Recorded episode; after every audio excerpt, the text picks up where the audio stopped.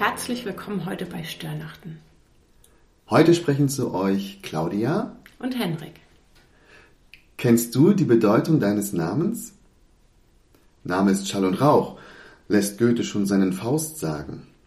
Und das soll heißen, der Name allein sagt noch gar nichts über jemanden aus, über sein Wesen oder seinen Charakter.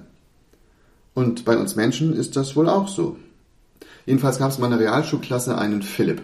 Philipp heißt, falls du es nicht weißt, Pferdeliebhaber. Und Philipp hatte so gar nichts mit den Tieren zu tun.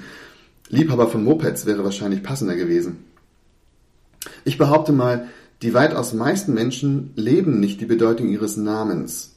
Ja, viele kennen ihn nicht mal. Ganz anders ist das bei Gott. Viele Jahrhunderte bevor Jesus auf die Welt kam, wurde er angekündigt. Nicht mit seinem Rufnamen Jesus, was übrigens Retter oder Befreier bedeutet, aber mit seinen Ehrentiteln. Im Buch des Propheten Jesaja, im neunten Kapitel, heißt es, ein Kind ist uns geboren, ein Sohn ist uns gegeben, und die Herrschaft ruht auf seiner Schulter, und man nennt seinen Namen. Wunderbarer Ratgeber, starker Gott, Vater der Ewigkeit, Fürst des Friedens. Das sind jetzt keineswegs nur ein paar nette fromme Etiketten. Diese Namen drücken aus, was das Kind wirklich ist. Sie bringen sein Innerstes zum Vorschein, seinen Charakter, seinen Auftrag und seine Berufung. Ja, bei Gott ist Name wirklich Programm. Und so möchte ich jetzt mal ein paar Gedanken teilen über den ersten Namen wunderbarer Ratgeber. Erstmal ist mir aufgefallen, dass es das impliziert, dass Wunder offenbar werden. Jesus offenbart uns seine Wunder und seine Welt in unsere Welt hinein.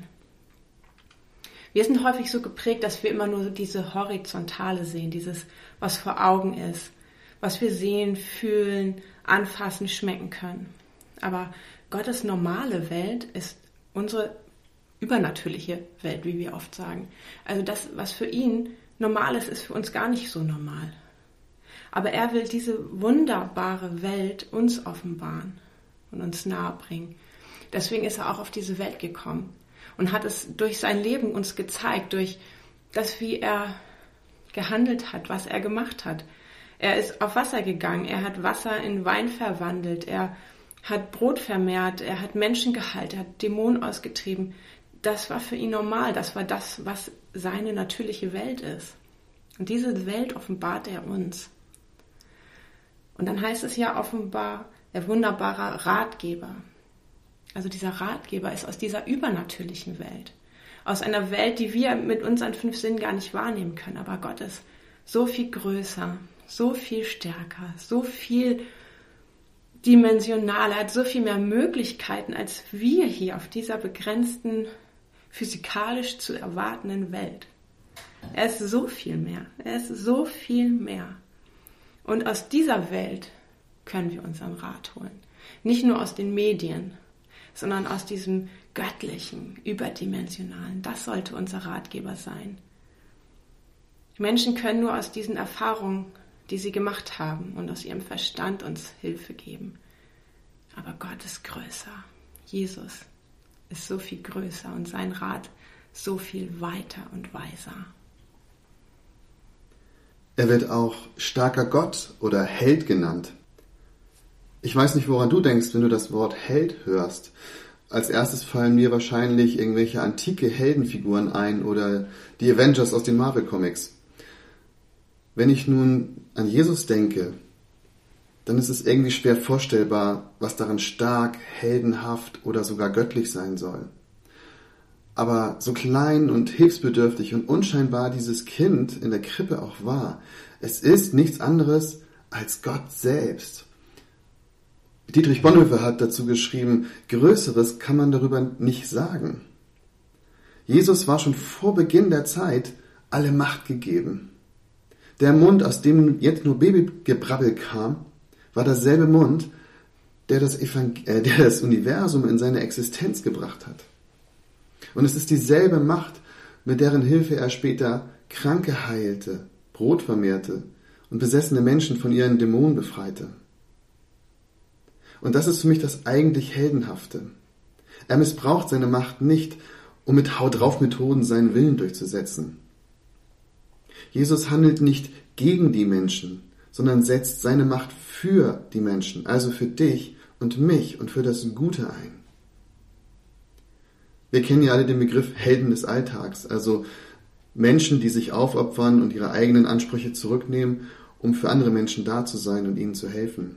Hey, Jesus am Kreuz, also Gott am Kreuz, hat sich aus Liebe zu uns so sehr erniedrigt, dass er sein Leben für unsere Rettung gab. Und mit seiner Macht ist er wieder auferstanden. Hey, das ist stark. Und mehr Heldentum geht nicht. Vater der Ewigkeit. Für mich ist das der mysteriöseste Begriff. Wie kann Jesus, der Menschensohn, wie er ja auch bezeichnet wird, gleichzeitig mein ewiger Vater sein? Ich denke, es geht einher mit dem Geheimnis der Dreieinigkeit Gottes, also Vater, Sohn und Heiliger Geist. Betont werden hier also Gottes Eigenschaften als guter Vater, die auch Jesus innewohnen. Er ist liebevoll, beschützend, manchmal lobend, manchmal aber auch mahnend. Er möchte nur das Beste für seine Kinder, also für dich und mich und alle anderen. Seitdem ich selbst Papa bin, verstehe ich Gott zumindest in dieser Hinsicht etwas besser. Ebenso mysteriös ist auch der andere Begriff, ewig. Ewig ist sowieso ein Begriff, der jenseits unserer Vorstellungen liegt.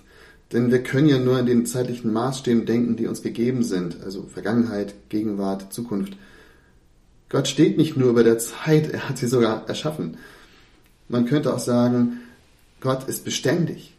Sein Wort, sein Titel, sein Charakter bleibt immer gleich.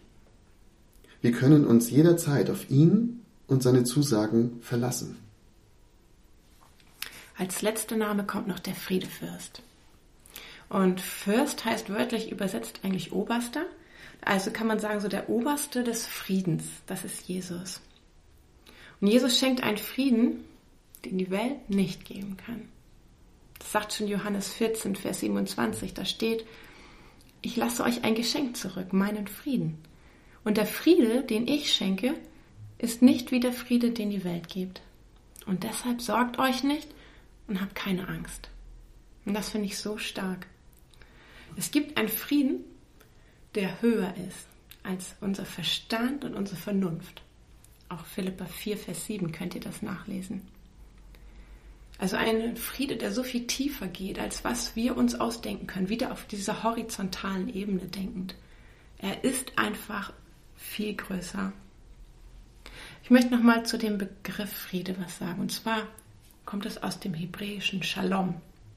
Und Shalom bedeutet so viel mehr als Abwesenheit von Streit oder Krieg oder Unfrieden, sondern es ist das vollständige Wohlsein, das Wohlergehen, das Wohlbefinden, so ganzheitlich, so Glück, Ruhe, Sicherheit, Unversehrtheit, Heilsein. Also eigentlich das, was wir uns immer wünschen. Und das hat dieses Wort Shalom in sich. Und Jesus ist der Oberste dieses Shaloms. Geht, nimmt das mal mit. Er ist der Oberste dieses Friedens. Weil in dieser Welt wird ja, wie wir das gerade merken, echt einiges erschüttert. Und vielleicht hört das auch noch nicht auf. Und viele leben in Angst und Stress und Unsicherheit. Aber wisst ihr, wir können in diesem ganzen Stress, in diesem Shalom-Frieden bleiben. Weil dieser Shalom-Friede ist überhaupt nicht an diese Umstände dieser Welt gekoppelt, sondern an Jesus. Und er steht. Und er wird nicht wanken. Und er ist unser Halt, unsere Zuversicht, unsere Freude, unsere Versorgung, unser Glück und so viel mehr. Er steht. Leute, er steht. Er wird nicht wanken. Und in diesem Frieden können wir uns bergen und anlehnen an ihn. Er hat gute Wege mit uns, mit Deutschland, mit der ganzen Welt. Und in diesem Frieden können wir wirklich bleiben. Und aus diesem Frieden heraus, voller Zuversicht und, und, und mutig und vielleicht kühn sogar die Zukunft gestalten weil Gott ist noch lange nicht fertig. Und Herr, wir danken dir dafür, dass du so ein toller, wunderbarer Ratgeber bist. Und dass du so stark bist, dass nichts und niemand dir widerstehen kann. Wir danken dir dafür, dass du uns mit deiner väterlichen Liebe jeden Tag überschütten möchtest und dass wir bei dir und in dir den ewigen Frieden haben können, diesen Shalom. Herr, und so geh mit uns in diesen Tag und ja, lass uns immer bewusst sein, du bist treu und dein Name ist Programm.